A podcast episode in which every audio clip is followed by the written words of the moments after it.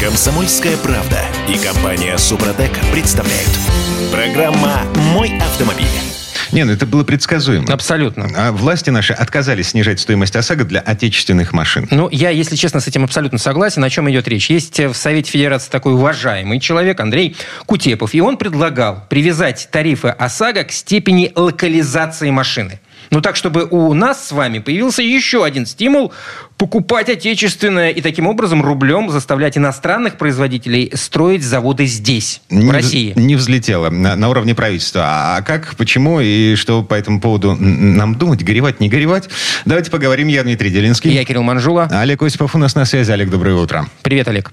Доброе утро всем. Пробуксовка дня.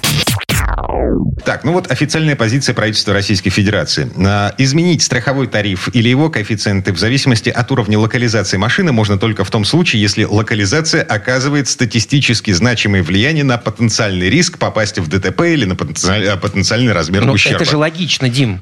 На... Ну почему до- до- э, э, как бы ОСАГО должна быть привязана к локализации автомобиля? Он что, менее, э, я не знаю, там, аварий, аварийный? Ам. Меньше ДТП с ним случается? А, а политично рассуждаете, Я Кирилл? логично рассуждаю. Олег?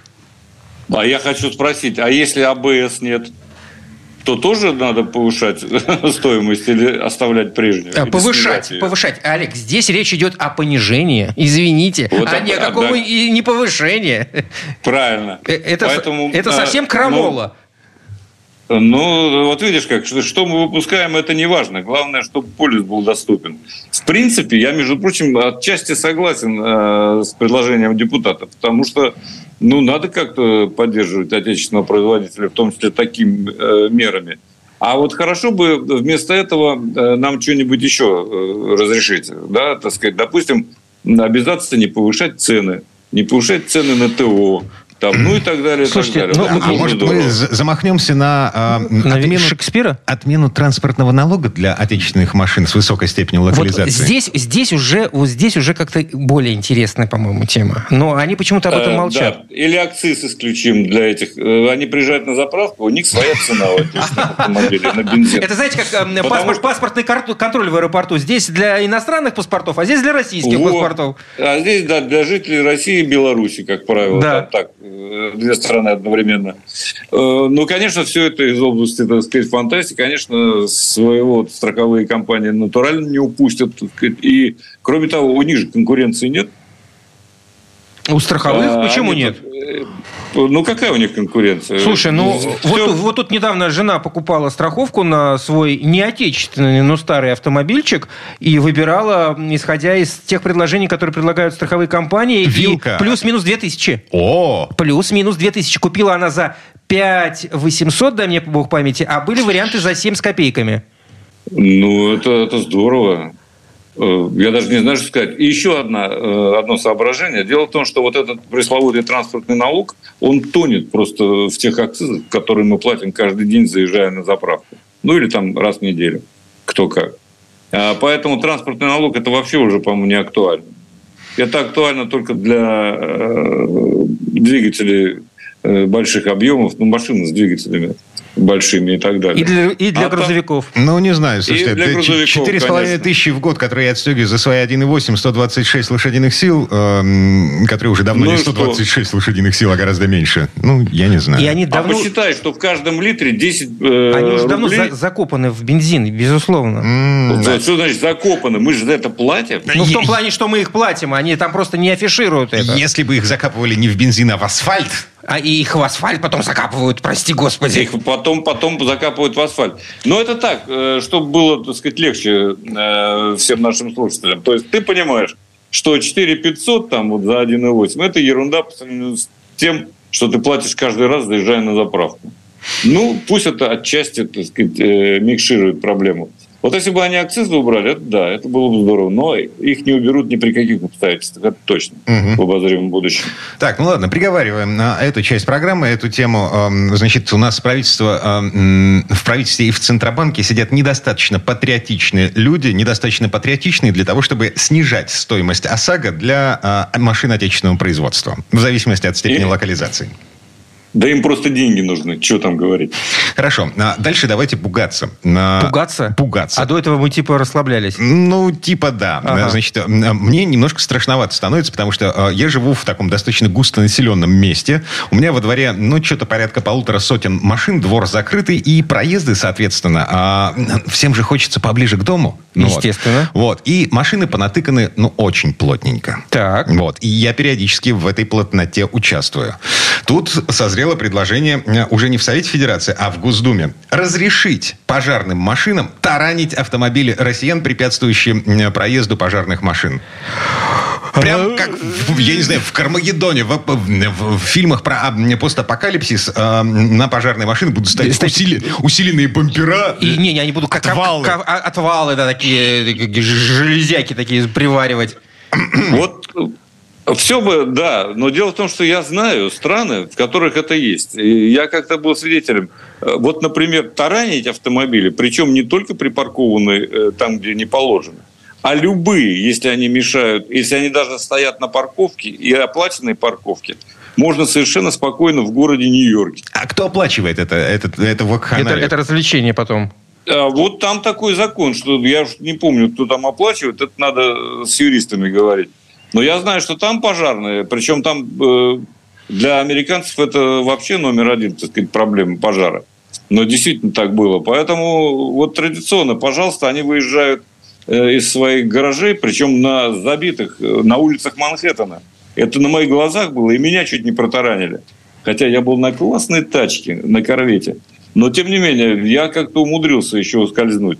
Но, в принципе, э, помяли пару машин, когда выезжали, куда-то ехали действительно по вызову. Угу. Не знаю, кто за это отвечает, но эта практика существует. Дим, это всего-навсего деньги, а люди едут спасать жизни. А, согласен. Но у нас тут сразу же, у нас тут сразу же сказано, что э, ущерб автовладельцы будет за свой счет компенсировать. То есть сами чинить, сами восстанавливать, потому что если припарковались не там, где положено. Слушай, в Москве... Вот, кстати, да, а, погоди. Я помню, когда я уезжал из Москвы, прощался с Первопрестольной, там уже появлялась во дворах разметка противопожарная. То есть там было нарисовано на асфальте, где нельзя оставлять свою машину, а, потому что это место, а, оно как бы предназначено для проезда машин спецслужб. Ну, так вот, собственно, решение этой проблемы. Главное в этой ситуации создать прецедент и далее упорядочить, упорядочить такие же такие дворы, как у тебя. Послушайте, я ну, каждый день вижу вот эти самые разметку да, около домов. Это вообще высшая степень идиотизма. Почему? Да потому что к этой разметке не проедет ни один грузовик пожарный. Нет, Просто не смотри. Проедет. Э, э, потому что до разметки и после стоят машины. Она ровно посередине дома, как правило. Ну, это... это, это да, то... ее занимать Олег, ведь если, если, если будет закон, который разрешает э, пожарным, пожарным автомобилям э, таранить неправильно припаркованный автомобиль, а ему будет сказано, как правильно парковаться, тогда, в общем-то, все должно работать, правильно? Угу. Простите да, за тавтологию. Правила должны быть Дело... понятными. Вот ты понимаешь, в чем дело? Там на этой самой разметке красно-белой, там действительно не, никто старается не останавливаться. Но понятно, что это для э, парковки как бы вот этих вот пожарных э, грузовиков но до и после стоят так плотно, что там никакой грузовик просто не проедет. Ну так нарисуйте. никаких да, только нарисуйте нет. нормально, да. Но, Нарис... Во-первых, рисуйте... надо нарисовать нормально. Во-вторых, и сейчас у э, работников МЧС есть право таранить автомобиль, если они мешают проезду э, при пожаре. Но никто Другое не дело, понимает, что... кто будет компенсировать ущерб, нанесенный да. таким пожарным автомобилем, и пожарные опасаются, что и э, железо повесит на них. Вот, это правда. Э, вот это действительно так. Поэтому я тут особого, кстати говоря, особой проблемы не вижу. Я не думаю, что э, любой водитель пожарной машины будет как-то специально таранить тех, кто ему ненавистен. Ну, слушай, быть, сплошь и рядом на, на, в новостях, на новостных лентах появляются случаи, когда на соседи были вынуждены вытаскивать на руках да, машины да, да. вот с таких парковок для того, чтобы пожарная подъехала к высотному дому, на, в котором горит что-то высоко-высоко, там выше девятого этажа, и там на балконе люди, которых нужно вытаскивать оттуда, и счет идет на секунды. Ну, в общем, мне... Поскольку я с этим столкнулся в своем доме как-то несколько лет назад, э, перед Новым годом, там действительно был пожар, и мы чуть не задохнулись, супруга ехали, так сказать, в лифте, но а машины как-то растолкали, как-то они подъехали. Все-таки у нас обычная 14-этажка. Ну, вот. Так что, ну, как-то справляются с этим делом пока. Но, с другой стороны, я прекрасно понимаю э, депутатов. Это действительно надо решать каким-то образом. Да, и вопрос, э, что касается пожарных и скорых помощи, э, здесь, в общем-то, ну, не тебе говорю, деньги, вопрос это всего навсего деньги. Думать, Надо о да, жизни думать. Должны думать не только, так сказать, о пожарах, там, о всяких чрезвычайных ситуациях, но и о том, где людям ставить автомобили. А не строить курятники, э, рядом с которыми три как будто в издевательство, в насмешку. Три парковочных места, так сказать, а, на пять квартир. Олег, Но это бред. Курятники уже построены, и с ними нужно что-то делать. Вот очередная попытка, но на самом деле она а, не связана с что информационным с фоном, но, потому что для того, чтобы э, об этом законопроекте, а, об этой возможности задумались всерьез наши власти, нужно, чтобы кто-нибудь очень громко и показательно погиб на таком пожаре. Не дай бог. Упаси Господь, слушайте, ну вот только этого не хватало. А заранее подумать нет, это не в нашей традиции. К сожалению. Олег Осипов был у нас на связи. Олег, спасибо. Спасибо, Олег. Всем удачи, не попадайте в пожар. Ну, а мы вернемся буквально через пару минут. В следующей четверти часа к нам присоединится Юрий Сидоренко, автомеханик, ведущий программу «Утилизатор» на телеканале ЧЕ. И поговорим о том, можно ли включать кондей сразу после запуска двигателя. А то есть разные мнения по этому поводу. Комсомольская правда и компания Супротек представляют. Программа «Мой автомобиль». А в этой четверти часа прислушиваемся к жужжанию и тиканью из-под торпед. Ну или откуда там у нас жужжит кондиционер? Чуть-чуть подальше, чуть-чуть поглубже, но жужжит изрядно. Короче, вопрос. Нужно ли включать кондиционер, можно ли включать кондиционер сразу после запуска двигателя или лучше подождать? Черт его знает, что там происходит. Слушай, а почему нет? Это Кирилл Манжула. Дим Делинский. И Юрий Сидоренко, автомеханик, ведущий программы «Утилизатор» на телеканале, Се, э, на телеканале Че. Э, тот самый черт, который знает. Знает, знает. Еще как знает. Юр, привет. Доброе утро. Да, приветствую, приветствую, друзья.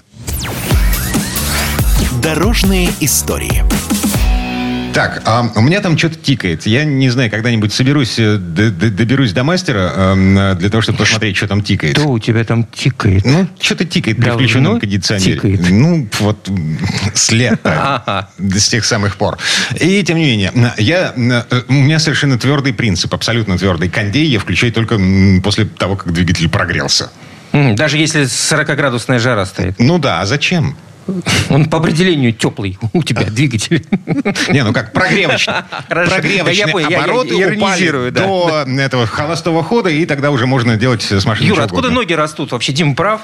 А, слушай, да ноги растут а, из интернета, очень многие ноги растут, и люди начинают потом все это выдавать за правду. Ну, мы же, я же вот обожаю всякие статьи находить, где диванные эксперты начинают просто, ну, прям, и знаешь, что так красиво инженера доказали, там, или там наука, наука и жизнь и так далее, там и миф, это не миф, не миф, но так надо делать. В общем, самое страшное, что происходит, почему-то, э, ну вот я, я тоже это нашел историю такую, вот, по поводу того, что э, пишут, что если включать сразу же кондиционер и не дать прогреться э, двигателю, то будет нанесен урон двигателю. Угу. Так. Вот.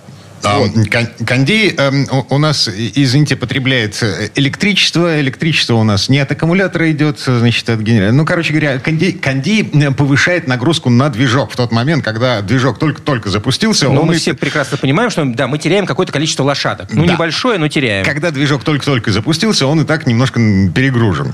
Ну, не, ну это само собой, это нормальная история, что кондей его нагружает. Потому что мы когда нажимаем на кнопочку, естественно, происходит такое, прямо он натужно начинает работать, чуть больше. Вот, включается вентилятор а, охлаждения, э, э, э, радиатора кондиционера и так далее. Ну вот смотрите, ситуация какая. И здесь вот как раз диванные эксперты подключаются и начинают проводить, знаешь, там говорит, что это очень плохо сказывается на двигателе, что начинают проводить прямые аналогии там с зимним сезоном, с, сравнивая с печкой, когда когда включают, холодный запуск двигателя и все такое. В общем, стражилка там начинает набирать обороты у них в тексте. Ну и все, и люди понимают, что все, беда.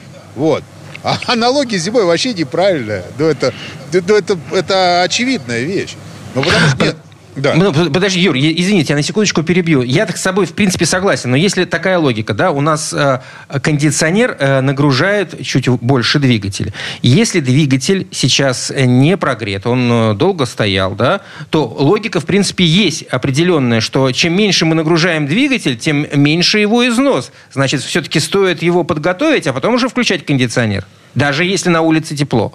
Но смотрите, если перевести мощность мотора в киловатты, то даже малолитражка имеет мощность мотора, ну там, сколько? Ну, ну 40, ну 40-50 киловатт, ну 45-50. Угу. Компрессор кондиционера отбирает примерно полтора-два киловатта. Смешно. Ну, это не ну, то, что я, смешно, это ну, вообще смех. Как бы, ну, да. Хорошо, берем вентилятор еще. Ну, сколько он заберет он? Ну, еще, ну, ну, ну киловатта два он заберет. Ну и что это такое? Ну, ну хорошо, это включите дальний свет, будет то же самое. А если музыку включить, произойдет то же самое. Просто вообще вот эти, а, ну, э, как бы ничего не будет с двигателем, это нормальная нагрузка для него. Ничего страшного не произойдет. Вот, тем более у кондиционера, в отличие от отопителя, там вообще замкнутая своя схема. То есть он же работает независимо, ну как, ну конечно он заработает зависимо от двигателя, потому что должен завести, чтобы пошло питание, и там и ну, начал двигатель, крутиться, двигатель крутиться только компрессор. его питает. Ну, да, как компрессор привод делает, да, конечно, это начинает работать все. Но вообще-то это отдельная система. Она закрытая, в ней фреон, и все. Вот она, ну, холодоген, будем так говорить. Холодоген, потому что разный может быть. Вот, и все это работает отдельно. А так и, и никакого ущерба для двигателя вообще не будет. Это совершенно точно. И э, как бы все эти домыслы по поводу... И с печкой такая же история, в принципе. Понимаете? Здесь вообще он сразу же... Вот ты включил, и он пошел работать. Ничего страшного не будет. Хотите так, пускай будет так. На улице жара там 40, там 35. В машине там 50. Включили, пускай она охлаждает. С печкой... О. Э, да, Хорошо, я принимаю эту точку зрения, легко и непринужденно, согласен с Юрой, согласен с Кириллом, но, а, смотрите, когда я сел в машину, которая постояла на солнце, да. внутри салона жарко, ну вот, кондиционер на полную катушку я не врубаю из принципиальных соображений. Так это другой вопрос. Да, потому что тепловой, вот эта вот вся вот эта история, и для организма это вредно, хрено.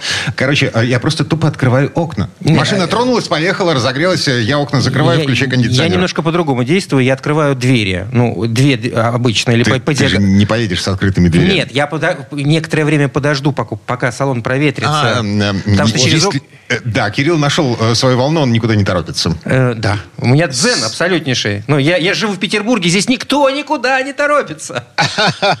Не, слушайте, друзья мои, вы оба совершенно правильно делаете. Но лучше всего делать и так, как Дима, и так, как Кирилл. То есть, смотрите, когда вы вышли, например, поставили машинку, пошли в магазинчик, да, там, в торговый центр, погулять в парк, как хотите. Машина стоит на солнышке, вы приходите, как я уже сказал, температура на улице 30, э, в машине под полтинник, то есть там садиться невозможно. Конечно, можно бухнуться туда в кресло, весь потный, врубить сразу же кондиционер на минус 18 и тут же заболеть. То есть это вообще без проблем можно сделать. Вот. И кто хочет, так и делать. Это, это его дело. Но правильно сделать это вот так, как Кирилл, например, сначала. Сравнять температуру температуру в салоне. То есть открывается окно на передней левой двери, и задняя, прав... Ну, ну, а задняя правая дверь открывается и делается там ну, 8-10 энергичных взмахов. То есть выдавливается весь горячий воздух, и у вас получается температура воздуха в салоне, вот, она получается где-то примерно как на улице. Но дальше лучше сесть в машину, не включать систему кондиционирования, открыть окна и поехать. Потому что пока еще тепло будут отдавать детали, которые внутри салона нагрелись. То есть это панель, кресло, обшивки все. Они будут тоже давать какое-то время тепло. Это выветрится свежим воздухом. Дальше вы закрываете окошки, включаете кондиционер. На 22 это, это ми, минимум. Ниже нельзя. Э, на 22 градуса, лучше на 23, и спокойненько все это дело начинает работать. Если есть, конечно, климат-контроль. Если климат-контроля нет, то очень аккуратно включаете на маленькую скорость вентилятора, потому что, ну, чтобы не заболеть, вы с, э, с тепла сели в холод. Вот и Вот такая ну вот и, история. конечно, не забываем кнопку рециркуляции на, по, по первому моменту.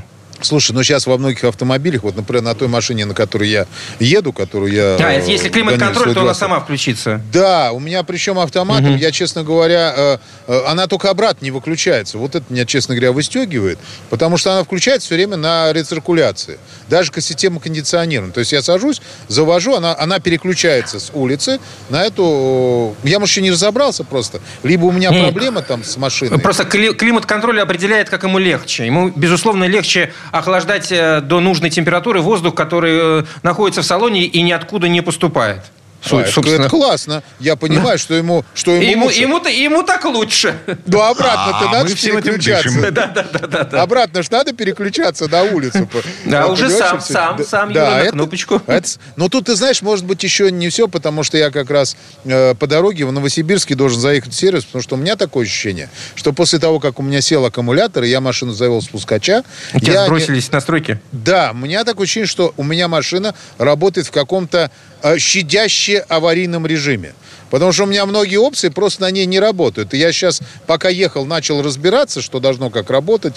Вот. И был несказанно удивлен, конечно, такой опцией, как, э, которая держит э, расстояние э, между машинами, э, держит... под- То есть, вот понимаете как? Вот я встал, выставил круиз-контроль, выставил скорость. Ну, да? это э, последние версии круиз-контроля, они многие с, таки- с такой опцией, когда есть э, дистанция, да. У меня просто... Нет, я про это знал, но я этим не пользовался.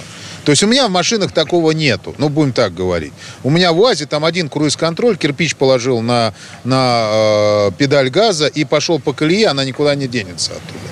Вот, там такой круиз-контроль был. Но у меня старенький УАЗ. Вот. А здесь, конечно, я был удивлен. То есть я когда с этим столкнулся сам, когда машина сама рулит, то есть мне это, конечно, просто, ну, ну, ну, немножко восхитило, будем так говорить. Вот. И здесь как раз вот все время включается, вот почему-то обратно не переключается. Но мне кажется, что он должен обратно сам переключаться. Просто я вот попробую сделать компьютерную диагностику, посмотрю, что там. У меня, то есть я вот- по, по сетевым сервисам еду, как раз у них э, представительство в Новосибе. Вот, я туда за- заеду, мне там сделают компьютерную диагностику бесплатно и скажу, что у меня с машиной. Будет классно, я надеюсь, что у меня появятся новые опции, про которые я обязательно расскажу у себя в соцсетях. Я напомню, Юрий Сидоренко, автомеханик, ведущий программу «Утилизатор» на телеканале ЧА, еще авантюрист. Он гонит машину из Владивостока в Москву, праворукую машину, купленную с аукциона в Японии. Ты хочешь сказать, что ты не завидуешь ему? Вот так вот. Я вот лично завидую. Я уже Юрий об этом сказал. Если бы у меня было... Нет, но у меня нет такой возможности. Я присоединился легко, непринужденно. Ну, вот видишь, значит, завидуешь. Видимо, ну, да. Друзья мои, в следующий раз возьму вас с собой. У меня уже возник еще один проект. Потом как-нибудь поделюсь, и тоже мы поедем во Владивосток. Так что, э, Так что, Дим, есть готовься. вероятность того, что поедем вместе. Но там будет же скач. Ой. Ой-ой.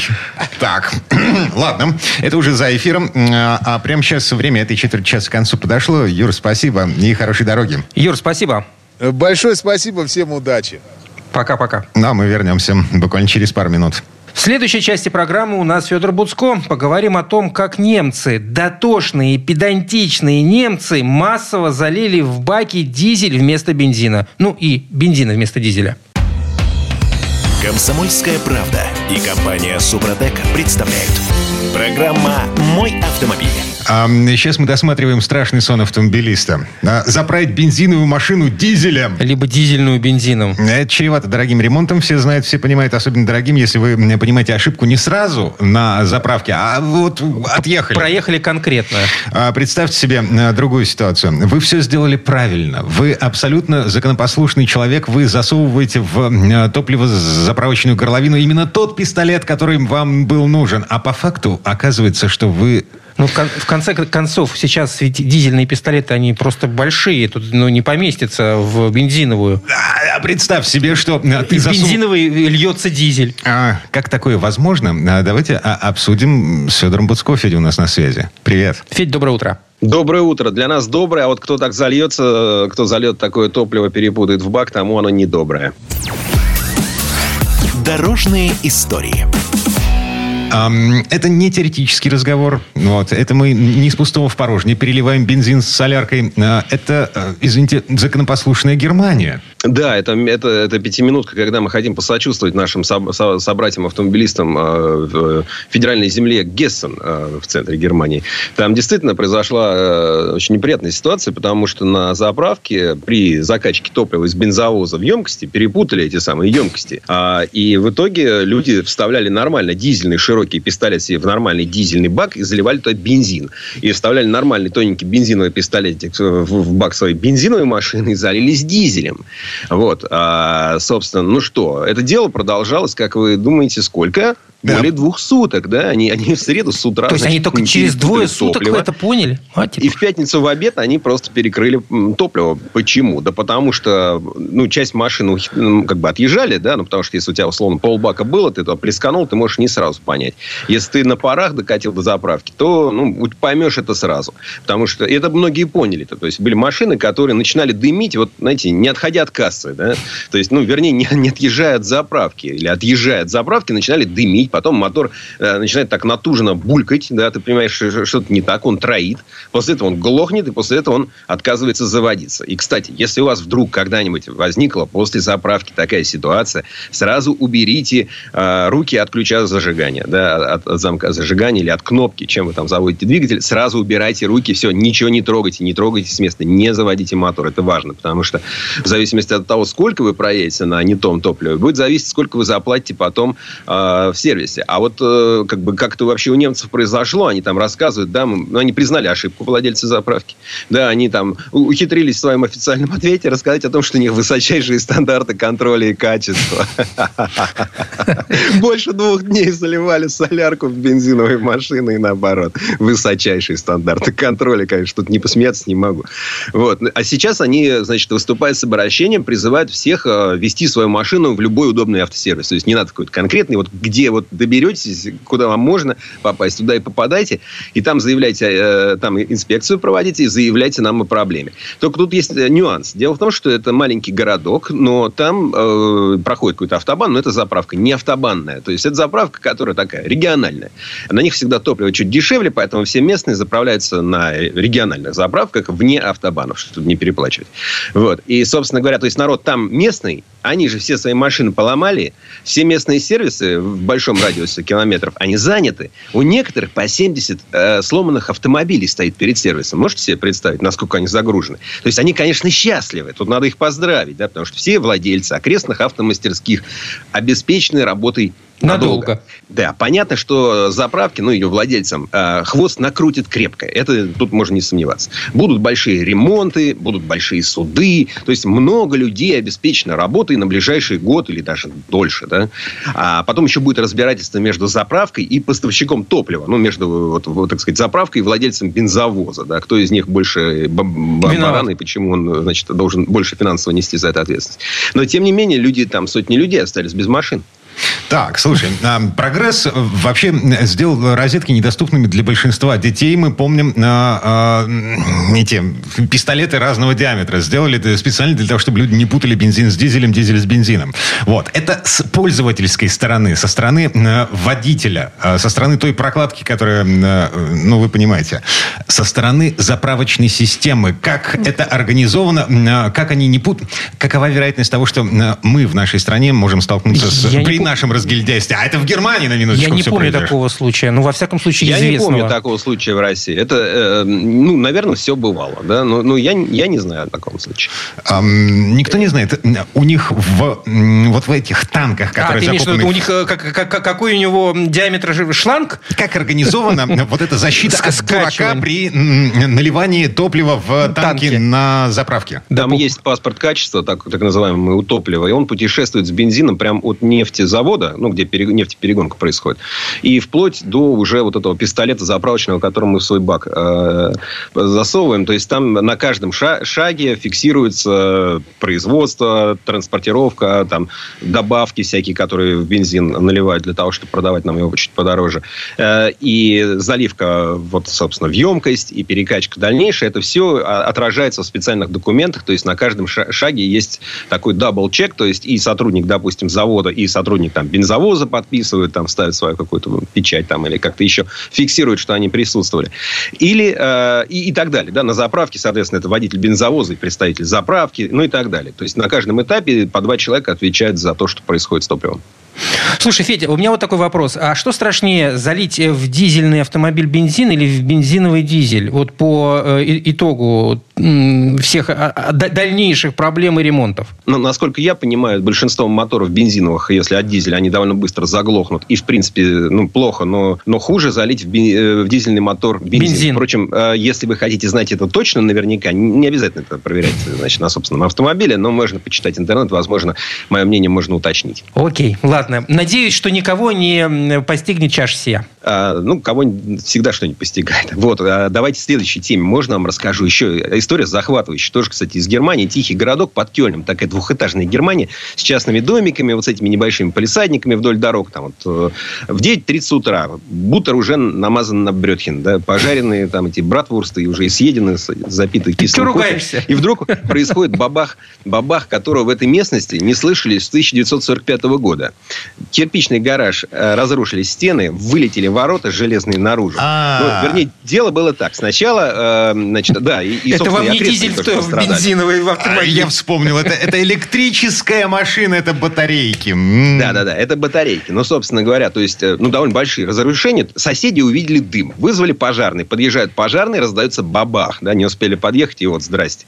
Соответственно, разрушен гараж, разрушен соседний гараж, дом, к которому он пристроен, э, выбиты стекла, э, с крыши черепица, ну, часть черепицы пооблетела, значит. Вот, ну, люди, к счастью, все живы-здоровы.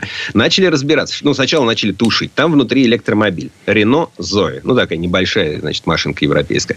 Пока, значит, вызвали местный МЧС, машину кое-как оттуда достали, значит, кое-как ее тушили. Там нужен специальный огнетушитель туда в батарею прям засунуть. Потом надо ее вытащить и засунуть в емкость с водой, потому что она может заново загореться и так далее. То есть, ну, в общем, большие проблемы. А, ну, пожарные вместе с МЧСниками местными справились хорошо. Дальше начали выяснять, в чем причина. Причина электромобиль. Сначала соседи, значит, говорят, да вот он, небось, там газовые баллоны хранит, ну, как обычно. Вот, нет, не хранит газовые баллоны. Домовладелец не виноват. Все делал правильно. Ворованным э, электричеством машину свою не заряжал. Ну, кошку на провода она общественно не бросил, да. А, баллоны с газом в гараже не хранил. Вот, хотя вот все, значит, начали тыкать в него пальцем да, и вспоминать, что, небось, этот гад сам виноват. Нет, гад не виноват. И вообще не гад. А, собственно говоря, э, что произошло? Э, произошло то, что вероятно, пока на уровне версии. А батарея была повреждена механически, из нее при этом э, выделялись э, некие газы, да, такие сильно взрывоопасные, которые э, в случае пожара, они бы сразу сгорели. А так они скопились в гараже, и потом, когда она все-таки полыхнула батарея, там уже накопилось вот этого самого типа водорода какого-то uh-huh. из батареи вытекшего, и бахнуло так бахнуло. Потому что обычный электромобиль, если он нормально горит, как нормальный электромобиль горит, то это похоже на такой новогодний фейерверк немножко. Вот. Видимо, там как раз такое и, и, и случилось, потому что взрыва, ну, взрывалось вот это, а не газовый баллон. Вот, вот, собственно, бахнуло так бахнуло. Я хочу сказать, что более эффективной антирекламы электромобиля, особенно в консервативной немецкой глубинке, просто придумать себе сложно. Об этом будут говорить годами. То есть, когда уже следующее поколение будет говорить, пап, я, наверное, электро возьму машину. Ага, чтобы как у соседа. Сынок, помню, я помню, как в 23-м. И все. Это же а, э, даже когда ДВС будет не найти, ты представляешь? В 2035-м Европа откажется. Привет.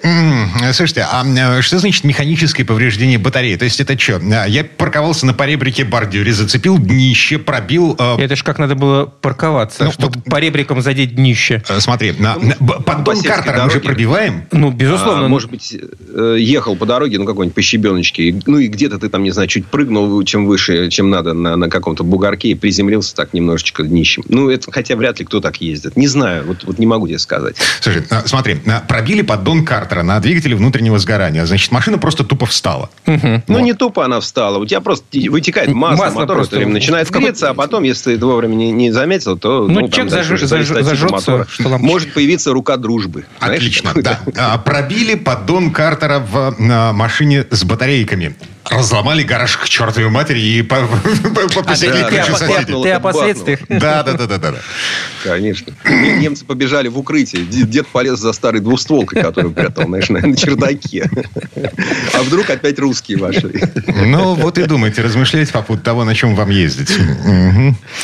Ладно, а, время это четверть часа к концу подошло. Федор Буцков у нас на связи. Федь, спасибо. Спасибо, Федь. Хорошего дня. И вам спасибо, да, посмеялись. Ну, а мы вернемся буквально через пару минут. Там уже не до шуток. В следующей части программы у нас журналист и летописец мирового автопрома Александр Пикуленко. Послушаем историю о том, как итальянцы сделали автомобиль не роскошью, а средством передвижения. Не только в Советском Союзе, но и в Польше. Комсомольская правда и компания Супротек представляют. Программа «Мой автомобиль». А это мы вернулись в студию радио «Комсомольская правда». Я Дмитрий Делинский. Я Кирилл Манжула. И в этой четверти часа у нас традиционная история от Александра Пикуленко. В начале 70-х годов прошлого века итальянский концерн «Фиат» помогал СССР строить Волжский автозавод. Однако мало кто знает, что одновременно итальянцы строили столь же мощный завод в еще одной стране соцлагеря – в Польше – в СССР для производства выбрали Fiat 124, который в итоге превратился в ВАЗ-2101 «Жигули». А вот поляки остановились на машине классом пониже, Fiat 126. Выпускали эти автомобили одновременно и в Польше, и в Италии. Но именно польские «Фиаты» ждала бешеной популярности очень долгая жизнь на конвейере. Выпущенные в этой стране экземпляры носили приставку «Р» или «П», П, скорее всего. Скорее всего, П, да. Польша. И для Польши этот автомобиль стал действительно культовым. Слово Сан Санычу. Предыстория. Когда Эдуард Герик пришел к власти в декабре 1970 года, как первый секретарь Польской объединенной рабочей партии, он имел абсолютную власть и решал практически все аспекты политической, экономической и культурной жизни. В то время Польша была довольно отсталой страной в плане автомобилизации. Ведь его предшественник Гамулка был противником частных автомобилей и считал, что трудящиеся должны пользоваться общественным транспортом, а легковые автомобили нужны только для государственных чиновников, партийных функционеров и узкого слоя местной элиты. Добавим, сам он ездил на новейшем роскошном Мерседесе. А вот Эдуард Герик был полной противоположностью грубому Владиславу Гамулке. Он уже давно поглядывал в сторону Европы, тем более, что в молодости жил во Франции и Бельгии. И у него был план модернизации страны при сохранении всех принципов коммунизма. И, разумеется, там была и дружба с Советским Союзом во главе угла. До сих пор поляки связывают эпоха Герика с открытием страны для заграницы.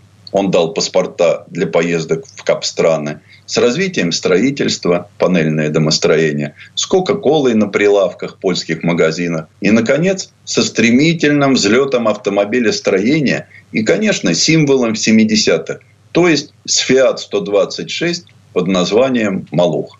До этого единственным светом в конце туннеля был лицензионный Fiat 125P выпускавшийся с декабря 1967 года на фабрике самоходов особых в Варшаве по итальянской лицензии. Большой «Фиат» был современным автомобилем. Для его производства в Польше было создано несколько десятков заводов, поставлявших детали и узлы. Сцепления, амортизаторы, жгуты проводов, тормозные системы, аккумуляторы, светотехнику, сиденья и прочее. Хотя производство Fiat 125P было небольшим. В 1970-м выпущено 32 тысячи этих автомобилей. И только во второй половине 70-х годов производство превысило 100 тысяч машин в год. Другие автомобили с начала 1970-х годов уже к моменту выхода с завода не заслуживали того, чтобы их называли современными.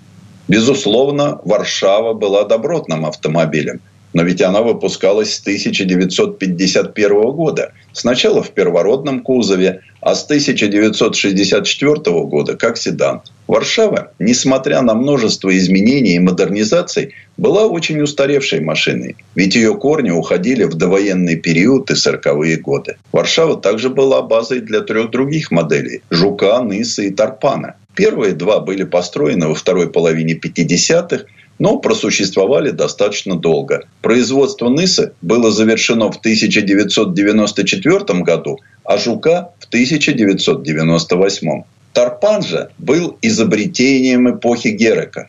Он был задуман как машина для сельского жителя, как развозной и легковой автомобиль. Его агрегаты, включая двигатель, коробку передач, заднюю подвеску, рулевое управление, тормозную систему, взяли от архаичной Варшавы. Производство в Антонии Неке, недалеко от Познани, началось в 1973 году. Тарпан был очень и очень неудачным автомобилем. Крестьяне его покупать не захотели предпочитая более крупный и практичный, хотя и устаревший жук. Герок и его советники прекрасно понимали, что новые власти должны предложить публике что-то привлекательное, что удовлетворит их чаяние и убедит, что власти о них думают. Этим чем-то и стал доступный автомобиль. О такой машине мечтали миллионы семей. В качестве соратника был снова выбран «Фиат». Контракт с ним был подписан 29 октября 1971 года. Автомобиль, который должен был стать мечтой для всех поляков, оказался миниатюрным Fiat 126. Лицензию, чтобы не тратить валюту, оплатили поставками готовых автомобилей и комплектующих в Италию. В Бельской Бяле построили завод малолитражных автомобилей. Первый Fiat 126P показали осенью 1972 года в Варшаве на площади Дефилат напротив Дворца культуры. Это были машины итальянского производства, а польские пришлось ждать еще 8 месяцев. Презентация стала большим автомобильным и пропагандистским мероприятием одновременно. Полякам показали машину для рядового труженика, которую он скоро может себе позволить и которую сможет купить благодаря предоплатам и кредитам. Производство началось в 1973 году, как это было принято в то время 22 июля, в день празднования июльского манифеста, давшего начало Польской Народной Республике. Цену на Fiat 126P назначили в 69 тысяч злотых. Зарплата в Польше тогда была 3-4 тысячи злотых. Поэтому за Малух, как его сразу прозвали, нужно было отдать как минимум двухлетнюю зарплату. С 1973 года была запущена система предоплаты за Fiat 126P. Стоимость автомобиля собиралась примерно через 4 года. Страждущих было много. Открыли несколько миллионов счетов. Малыша нельзя было купить в автосалоне сразу, но машины были доступны по ваучерам или за валюту. 126 стоил 1100 долларов. Те, кто не хотел ждать и имел деньги, могли купить машину с рук, но значительно дороже. Там запрашивали 110 тысяч злотых. Несмотря на множество недостатков, Малух стал автомобилем мечты поляков позволил развить и внутренний, и внешний туризм. Сегодня сложно поверить, но поездки на Fiat 126P всей семьей и с большим багажом в Болгарию, Грецию или Турцию были чем-то естественным. Малух посадил поляков на колеса. В эпоху Герика было произведено около 880 тысяч штук Fiat 126P. Спрос был в несколько раз больше. Малыш пережил Герика на 20 лет потому что выпускался до 2000 года, а Герик потерял должность в декабре 1980 -го. Всего было сделано более трех миллионов автомобилей. Даже в последние годы производства Малух пользовался большой популярностью в Польше, потому что это был самый дешевый новый автомобиль на рынке. Вышеупомянутые ваучеры на автомобили – и не только, были патологии эпохи Герека. Они были формой поощрения избранных людей, в основном партийных активистов.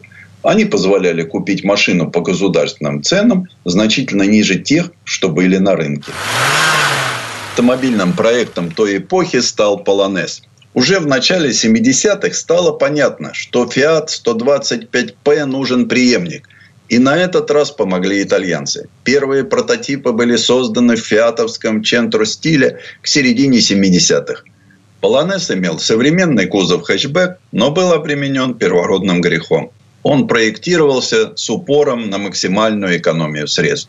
Так ему досталась основа от Fiat 125, слабые устаревшие двигатели той же от этой модели и многие другие комплектующие. Но у него были и плюсы. Современный вид, удобные сиденья, более приятная приборная панель, богаче комплектация. К тому же он был безопаснее, появились зоны деформации. Серийное производство началось 3 мая 1978 года – Имя Полонез было выбрано в ходе плебисцита читателями популярной тогда ежедневной газеты «Житие Варшавы». Несмотря на недостатки, Полонез был принят с восторгом. Это была удобная и безопасная машина. Он экспортировался в десятки стран мира. Полонез должен был прийти на смену Fiat 125P, но в течение 13 лет до 1991 года Обе модели выпускались параллельно. А сам Полонез просуществовал до 22 апреля 2002 года, когда с конвейеров фабрики самоходов особых сошел последний экземпляр. Предыстория. Сан Саныч, спасибо. Это был Александр Пикуленко, летописец мировой автомобильной индустрии. И у нас на этом все на сегодня. Дмитрий Делинский. Кирилл Манжула. Берегите себя.